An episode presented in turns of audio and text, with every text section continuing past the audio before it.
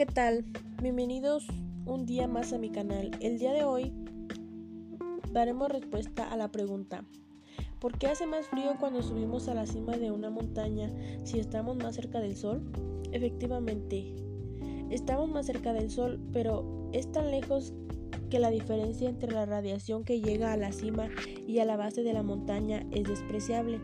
La presión atmosférica mide el peso del aire que tenemos en nuestra cabeza. La atmósfera es un mar de aire y cuando más profundo sea, mayor es la presión en el fondo. La presión que hay sobre una playa a nivel del mar es el doble de la que existe sobre la cima de una montaña que esté a 5.500 metros de altitud.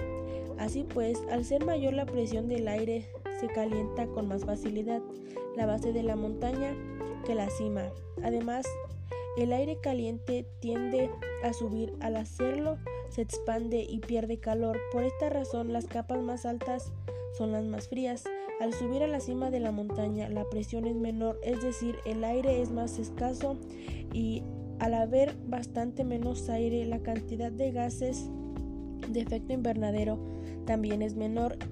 En estos puntos, parte de la radiación que emite la Tierra al calentarse escapa con más facilidad al espacio y como consecuencia al ambiente es más fría. Estas son las razones por las que hace más frío en la cima de la montaña.